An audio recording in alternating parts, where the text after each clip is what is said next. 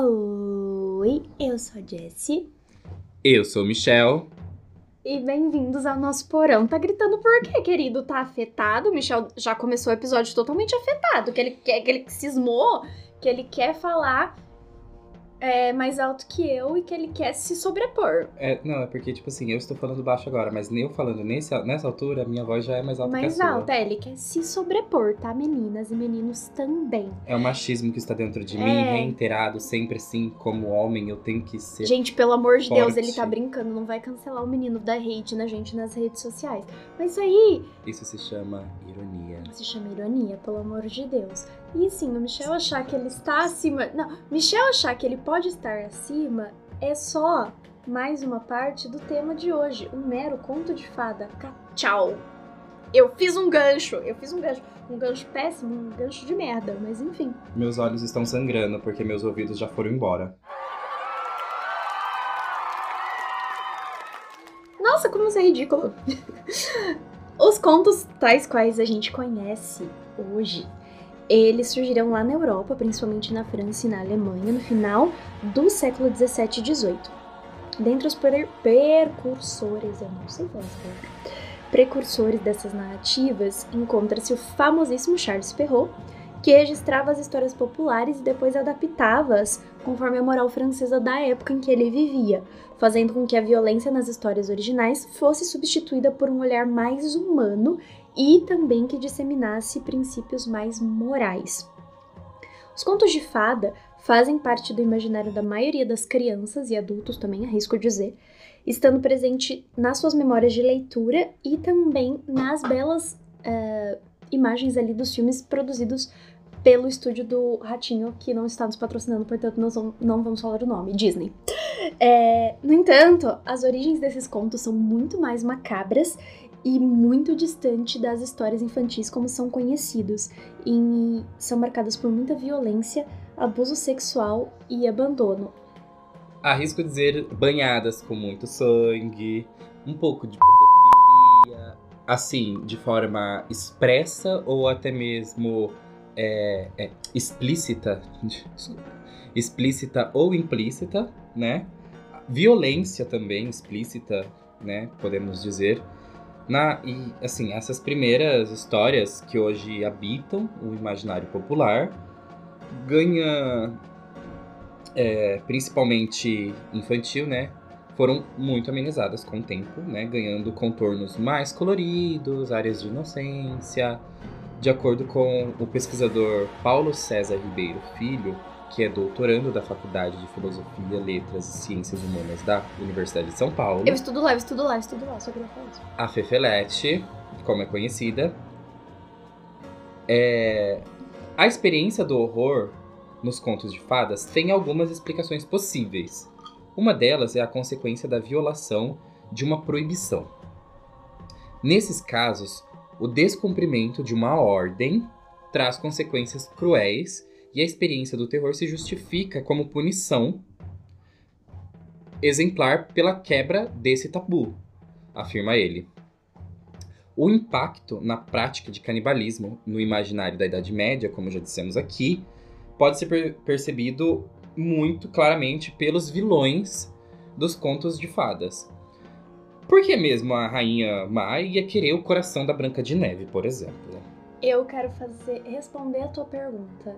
É mentira, isso aqui é só um adendo para eu abrir um parênteses e dizer, por favor, professor Paulo César Ribeiro Filho, se você ouvir esse podcast por alguma razão, vem orientar o meu trabalho de pesquisa, tá? Um beijo para você.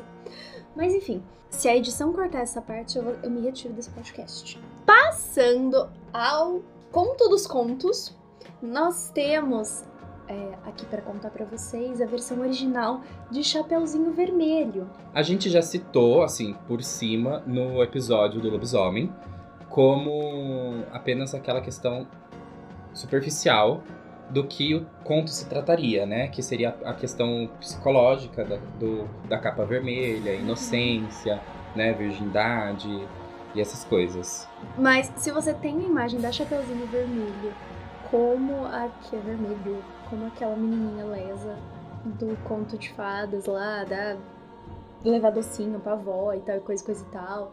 Ou a versão mais despojada dela em Deu a Louca na Chapeuzinho. Eu pensei nisso, eu ia falar isso. Este filme que é um clássico das ele animações. foi, ele foi esquecido no churrasco, né? Totalmente. Como aqueles, aquelas animações subversivas. Mas vale muito a pena assistir, Uhum. gente. Assistam. Assista Deu a Louca na Chapeuzinho. Só o um, porque o dois é péssimo. E a animação é horrível também, mas a Não história... vale a pena, vale Mas a o pena. enredo é muito entretenimento legal. garantido. É, gente. Assistam Deu a Louca na Branca de Neve e Deu a Louca na Cinderela também, que são legais, tá? Ai, Michel, não sabia que existia, mas é legal. Vovó, Chapeuzinho Vermelho! Oi, querida, entre. Se você acha que conhece a história, Que mãos grandes você tem, que orelhas enormes você tem! Nós velhinhos temos orelhas grandes. se você acha que conhece a lenda, E vovó, que olhos grandes você tem! Você vai ficar aqui me encarando dizendo que eu tô ficando um balão? pense outra vez. É, nessa versão original, é, que serviu de base para o Perrault escrever a sua versão, o lobo mata a avó e coloca a carne em uma prateleira e o sangue em uma garrafa. Normal, né? Ao chegar na casa da avó, o lobo já disfarçado pede para que a Chapeuzinho coma e beba um pouco para recuperar as suas forças. Ela então come a carne da avó e bebe o seu sangue. Após esse tétrico jantar, o animal chama a menina para se deitar na cama com ele, mas antes instrui a Chapeuzinho a se despir. Enquanto ela faz, a Chapeuzinho pergunta o que fazer com cada peça de roupa, e o lobo diz que ela pode atirar no fogo, pois ela não precisará mais dos itens. Ingênua, a menina obedece e se deita nua, iniciando novamente o diálogo que nós conhecemos bem, esses olhos, esse nariz, etc. Mas nessa versão, as respostas tornam óbvia a associação com o corpo masculino, explicitando a natureza sexual da investida do lobo na menina. Que, por sua vez, prova que não é boba, convence o lobo a deixá-la sair para ir ao banheiro e, uma vez lá fora, aproveita a oportunidade e volta para casa. Assim, apesar de ter comido a carne da própria avó, a Chapeuzinho da versão original do conto consegue sair viva. Existem vários indícios de que esse conto ele foi inspirado na história do agricultor alemão Stubble Peter, que, é, que, é- que foi mais conhecido como lobisomem de Bedburg, que viveu no século XVI, assim como Gilles de Rais, a figura que era assustadora. Ele foi acusado de desmembrar os animais, violar sexualmente diversas jovens e assassinar 14 crianças, duas mulheres grávidas e seus fetos e se alimentar da carne e seu sangue. Pesado. As definições de pessoa atormentada foram atualizadas com sucesso. Exatamente. Muitas dessas atrocidades aconteciam na floresta e alguns relatos indicavam que o assassino estava usando uma pele de lobo enquanto perseguia suas vítimas. Em seu julgamento, assumiu os crimes, confessou que, ainda jovem, fez um pacto com o diabo e ganhou um cinto mágico que o transformava em lobisomem. Mesmo sendo provável que tal confissão tenha sido obtida sob tortura, o horror dos, aconteci dos acontecidos certamente deixou marcas profundas no imaginário coletivo da época. Só pra deixar bem claro, num tribunal nessa idade, eh, nessa época em que ele foi julgado, é super comum, tá? Você entrar lá e falar que você tinha um, pacto com o diabo e tipo, você tinha um cinto mágico, tá? Ele É. não ia ser considerado louco por isso. Não, e outra, né? Ele nem estava sob tortura, né? Ele nem deve ter perdido quase todos os dentes, talvez alguns dedos, algumas unhas no Tribunal da Inquisição, que não era nada, nada é, boazinha, né? Não era nem um pouco. Era de boa. Como a gente disse no episódio do lobisomem, o Tribunal da Inquisição, ele não conseguia saber por que, é, explicar por que, que a pessoa fez tal atrocidade. Então ela tinha que fazer a pessoa, né, confessar que fez. É, talvez ele realmente tenha feito isso, não estou dizendo que ele não tenha feito, mas a questão dele ter falado isso é, é mais para ter aquela, é, pra, aquele reforço do sobrenatural e o controle da igreja, como sempre, e para ter mais a- aquela questão da atrocidade, do, do medo imposto sempre e a, a igreja ser o salvador eterno. Bom, temos o conto também do João e Maria, né? Que o conto dos irmãos Grimm, de 1812, ele conta sobre duas histórias, sobre duas crianças perdidas na floresta, que reflete um contexto cultural muito presente naquela época. é, a fome, que era um problema constante na vida do, dessas pessoas. Portanto, não era raro se abandonar crianças nas florestas ou mandá-las mendigar na, na cidade para voltar e garantir a sobrevivência. No prefácio do livro que conta com essa história, não era é, conta que João e Maria não era uma peça de ficção exatamente, e sim uma história baseada na realidade de tão comum que os acontecimentos eram comuns, os abandonos das crianças no século XIX. É, eu gosto bastante dessa história, não dessa história que eu vou relatar aqui pra vocês, mas eu gosto bastante do conto em si, João e Maria, porque eu acho muito legal ter uma casa de doce, entendeu? Eu queria muito comer um pedaço da casa de doce, mas a minha versão preferida ainda vai ser sempre João e Maria, Caçadores de Bruxas, que eles vão tacando de fogo no, nas Tô esperando tudo. a continuação até hoje, porque gente, aquele final. Eu, eu tô muito triste porque. Aí, recentemente, a gente até acho que já citou é, o filme Maria e João. Eu, eu realmente pensei por um segundo, assim, antes de eu ver trailer, antes de eu ver qualquer coisa, eu realmente pensei que poderia ser uma continuação. Aí eu fiquei tão decepcionada que eu tô muito triste. Será que o Gavião Arqueiro ele não tem um minuto de paz nesses Vingadores pra ele poder gravar a sequência? Não, Para eu... de se vingar, gente. Prega a paz. Eu acho que a gente ainda não tinha falado desse filme, que é Maria e João, que é muito interessante a gente ter mencionado eles aqui, porque esse filme, ele. Como a gente tá nessa vibe de deixar, né, o. resgatar esses contos e essas coisas né, numa história uma coisa mais sombria, ela, ela traz uma versão, digamos assim, mais feminista, né, dessa história e a versão é, onde estaria a história da bruxa em si e do, dos meninos. E eu acho essa questão desse filme muito bom. A atmosfera é muito boa do filme, eles constroem uma atmosfera muito boa. Claro, peca, né, em algumas partes do roteiro, como sempre. Nenhum roteiro é perfeito, maravilhoso. É, até os que são têm alguns problemas, então nada é perfeito nunca. Mas eu acho que vale muito a pena dar uma conferida nessa história, porque conta a história da Maria e do seu irmão mais novo, João, que saem da, da vila porque ah, tem algum, essa questão de bruxaria.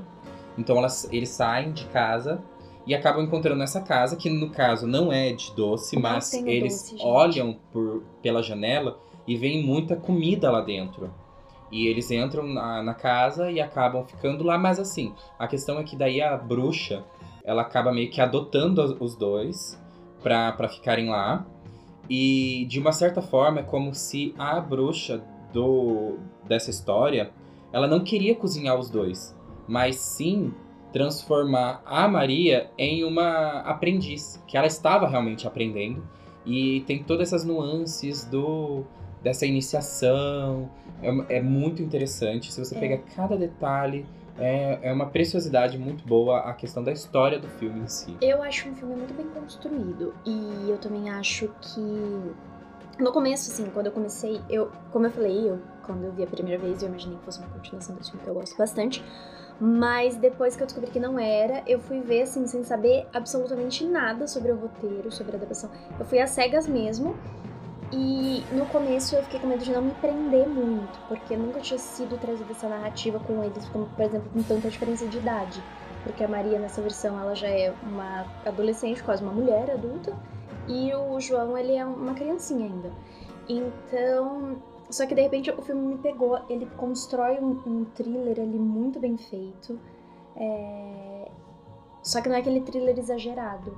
E eu acho isso muito bacana. É, é incrível, gente. O que eu acho interessante nesse filme, assim, eu fui porque a estética me lembrou muito a questão da bruxa. Por conta do filtro que é usado no, no filme, é, que lembrou a bruxa. A questão da feminilidade. Então eu fui por conta dessa aura do filme. Eu sabia que não era do mesmo diretor, né? Que é do, do Robert Eggers que ele fez A Bruxa e depois ele fez O Farol. E assim, mais a estética do filme me lembrou, essa questão da feminilidade me lembrou, então foi o que me, me, me cativou para levar.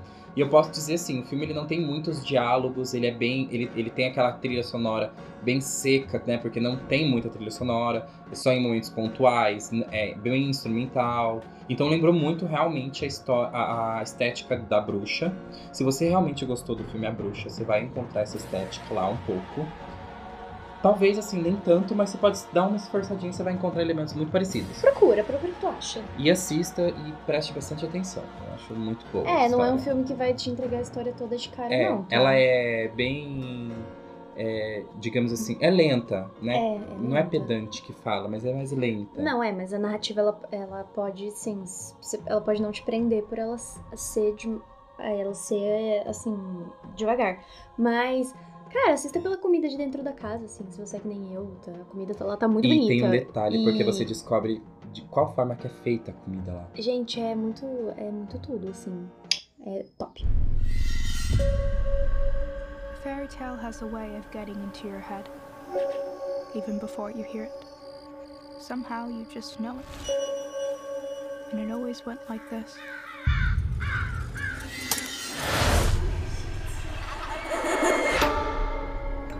Pleased to make your acquaintance. I'm called Gretel, and this rough one here is my brother Hansel.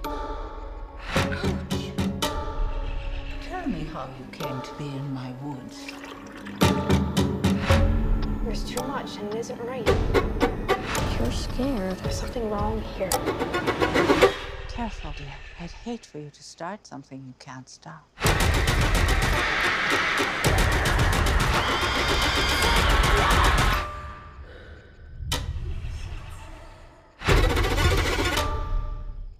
Mas voltando à versão original do conto, as crianças elas vagam ali, né, pela floresta, até encontrar uma bruxa que decide comer os dois. E a descrição da bruxa é dita da seguinte forma: As bruxas têm olhos vermelhos e não conseguem enxergar muito longe, mas, como os animais, têm um olfato muito apurado e sempre sabem quando há um ser humano por perto. E de fato, o que ela quer é engordar então João em uma gaiola e de forma a um belo cozido ali junto com a sua irmã Maria. Só que chama a atenção nesse conto e em outros que trazem a imagem clássica da bruxa lá como uma velha, de nariz e na ponta, essa utilização de traços caricatos é, da mulher judia, de forma a estabelecer uma ligação dos judeus com a bruxaria e o canibalismo. É, isso foi também que a gente disse no especial de Halloween, quando a gente estava descrevendo as bruxas, né? É, que tem sempre essa questão dessa questão do questão Antissemitismo. que sempre teve atrelado a, a- aos católicos com os judeus, sempre teve atrelado essas, essa questão desse estereótipo judeu, da mulher judia, sempre foi muito aparente até culminar na questão que, a gente, que, que vocês sabem da história do Holocausto. E por que, que forma mais simples existe de causar o ódio sobre um povo do que endemonizá-lo de diversas formas até que as pessoas tenham medo deles? É, ou até mesmo só exagerar algumas características É. reais que elas têm de forma a ser pejorativa e estereotipar. Passando para o próximo conto, nós temos ele que ainda não é filme da Disney, mas Não vai ter. eu acho que não vai ter também, tá? A menos que, sei lá, façam outra história. O Barba Azul. Ele era um homem rico, porém assustador por ser muito feio, né? Como o horrível Barba Azul. Coitado. Faz uma harmonização facial, Barba Azul. Ele tinha se casado três vezes, mas ninguém sabia ao certo o que tinha acontecido com essas suas esposas porque elas desapareciam e nunca mais eram vistas. Quando Barba Azul visitou um dos seus vizinhos e pediu para se casar com uma de suas filhas, a família ficou apavorada. Mas o Barba Azul acabou por convencer uma moça muito bonita, filha caçula, que o admirou por sua riqueza e habilidade de tratar as pessoas bem. É, porque com aparência aparentemente ele não podia contar. E com todas as qualidades presentes, essa moça acabou se esquecendo da terrível aparência dele. Os dois casaram e foram morar no castelo. Pouco tempo depois, o Barba Azul avisou que ele iria viajar por uns tempos aí e que ele trataria de negócios para manter a sua grande riqueza. entregou todas as chaves da casa para a esposa, incluindo a de um pequeno quarto que ele a proibiu de entrar. Bom, como toda mulher que é curiosa, né? Logo depois que o rapaz se ausentou, a mulher começou a sofrer de uma grande curiosidade Eu todinha. sobre o quarto proibido. Gente, só pra dizer, é, eu fui sarcástico, tá? Bom, aí depois que ele foi embora, ele chamou a irmã pra que fizesse companhia a ela e ficasse não ficasse sozinha durante a viagem do seu esposo. E ela acabou contando sobre o misterioso quarto para a irmã, que a convenceu a entrar nele. A esposa do Barba Azul se aproximou da porta, retirou a pequena chave encantada do molho de chaves, abriu uma pequena brecha da porta e fixou seus olhos lá dentro. Porém, à vista estava tudo escuro. Ela começou a dar uma entrada no quarto, passo a passo, bem quietinha. À medida que seus olhos iam se acostumando com a escuridão, ela conseguia ver vultos pendurados e seus pés molhados por um líquido espesso, semelhante a sangue. Ao satisfazer assim a sua curiosidade, ela descobriu o macabro segredo do marido. O chão do quarto estava todo manchado de sangue, realmente, e os corpos das antigas esposas estavam pendurados na parede. Apavorada, ela trancou o quarto, mas não viu que o sangue havia sujado a chave. Quando Barba Azul retornou, imediatamente ele pe- percebeu que a sua esposa estava estranha, um pouco apavorada. Então logo desconfiou dela, claro, né? Tinha desconfiado dela e As pediu a pessoas não chave. sabem disfarçar também. Não, imagina. esses negócios. E quanto tempo depois que ela viu ali, né? Porque ele viajou num dia e ele voltou no outro. Não, ele voltou depois de um tempo, ele falou viajar por uns Então, tempos. aí ela continuou Olhando, apavorada. e Ela não limpa podia essa ter. chave, mulher. Aí que tá, a chave é mágica.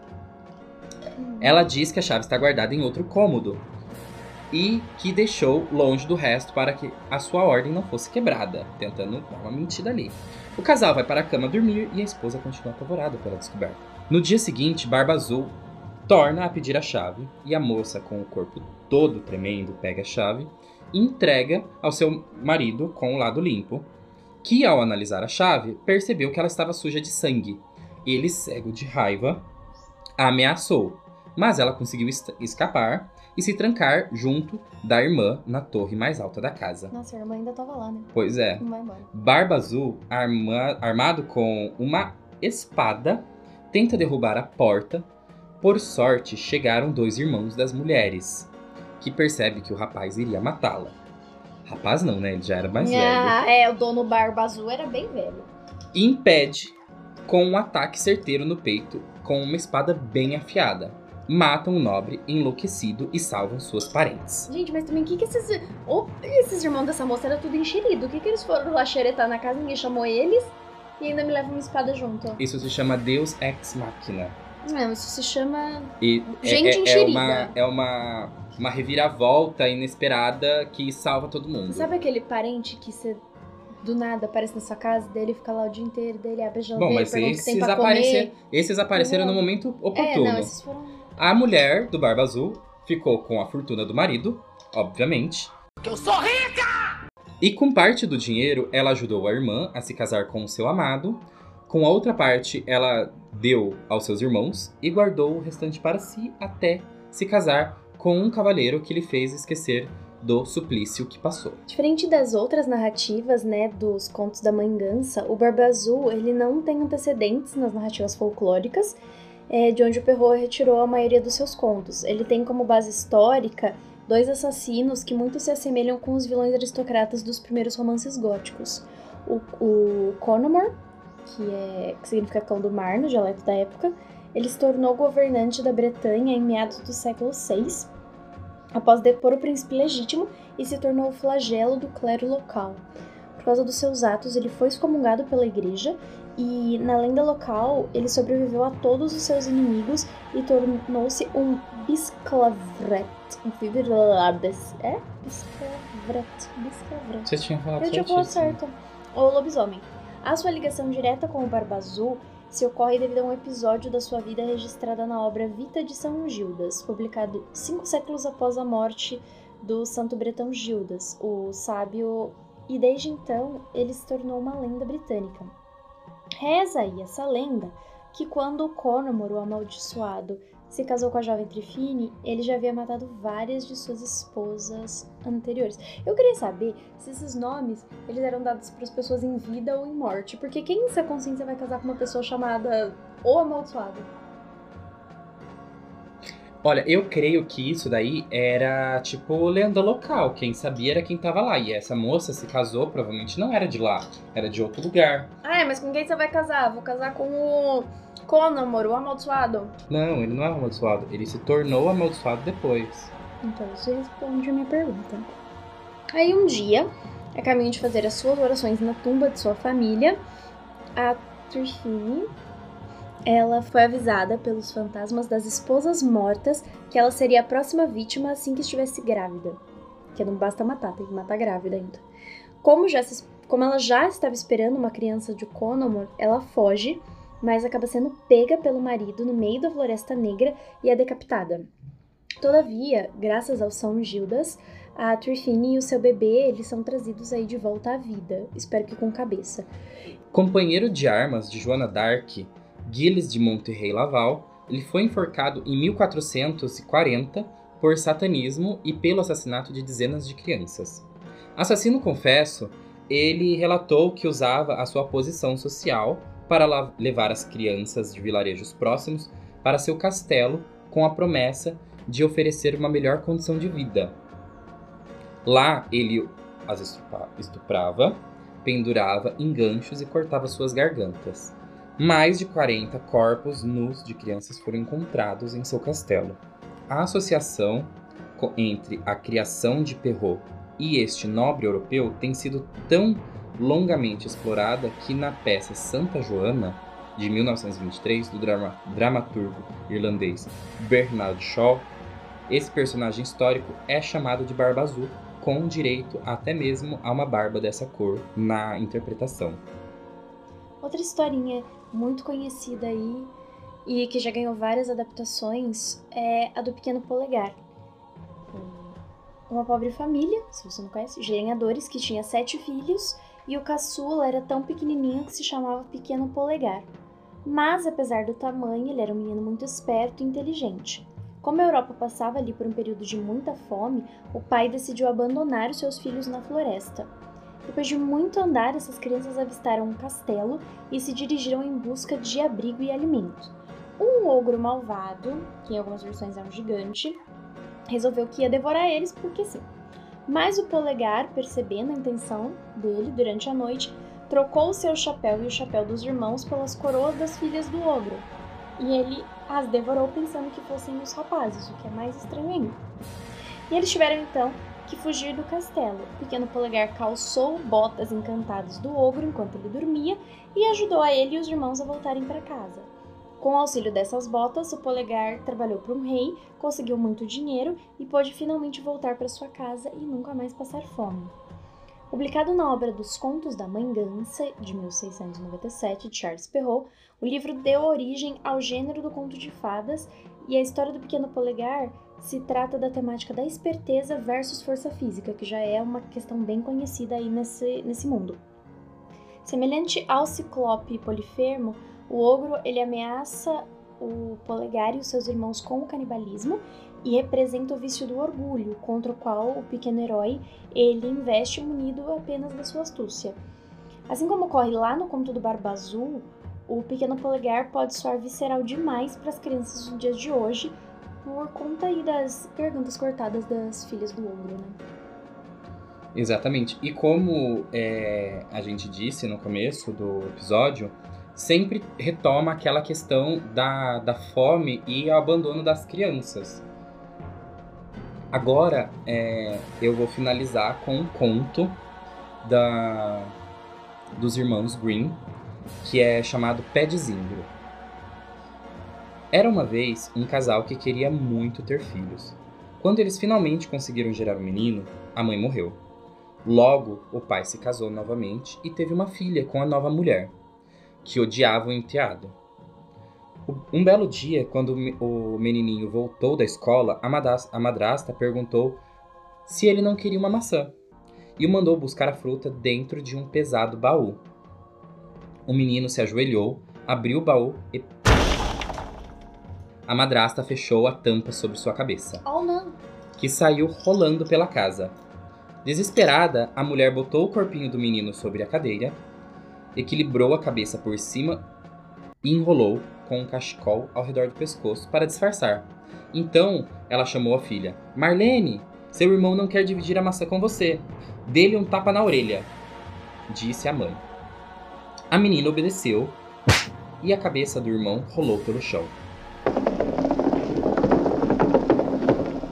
Marlene, o que foi que você fez? gritou a mãe. Então a madrasta picou o corpo do filho, o fez de cozido e, quando o pai chegou, ela então serviu um ensopado. Mulher, a comida está muito deliciosa. Não comam nada, é tudo meu, disse o pai.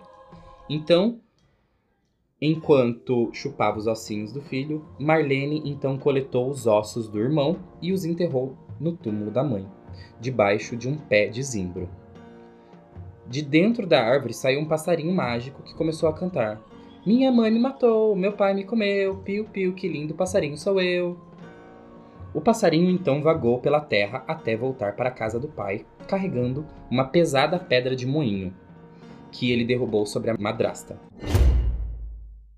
A vilã morreu esmagada e os sobreviventes viveram felizes para sempre. Nossa, é bem infantil. Essa é uma das mais pesadas histórias infantis que eu já vi, por isso que eu quis encerrar com ela. É, eu queria dar uma, é, uma última dica também de história macabra, que também envolve um pouco de canibalismo. Não sei se é certo dizer um pouco, já que canibalismo é uma coisa muito, mas é, tem um vídeo da Nunca Te Pedi Nada, que quem faz é a Maíra Medeiros. a Maíra Medeiros, que ela conta a história que seria a história da Branca de Neve, a história da Cinderela. da Cinderela macabra, que é a versão tailandesa da história, que se chama Tam e Kam. Nessa história, ela conta o que aconteceu, tem muitas semelhanças com a, a história da, da Cinderela mesmo. E tem umas partes que envolvem canibalismo. Eu, eu estou indicando para você, se você não tenha visto esse vídeo ainda, que vá lá ver. A gente até ia colocar aqui essa, essa parte, mas eu achei mais interessante realmente Recomendado. recomendar, indicar para vocês verem esse vídeo, porque ela conta de uma forma muito legal. E, e é isso, gente. É, essas são algumas histórias que envolvem a questão do canibalismo, mas é bom você ter em mente que as histórias é, de contos de fada, todas elas envolvem exatamente a questão da época, que é a Idade Média, e a vida não era fácil, então realmente assim, se você olhar pela ótica da época e você ler os contos originais, eles realmente são macabros, mas como eles foram feitos é, para ter a- essa questão moralizante, essa questão de manter sempre a criança na linha, é, e mais importante ainda é entender que a ideia de infância e de criança, ela é uma ideia muito recente. Nessa época não existia ainda essa concepção da ideia da infância.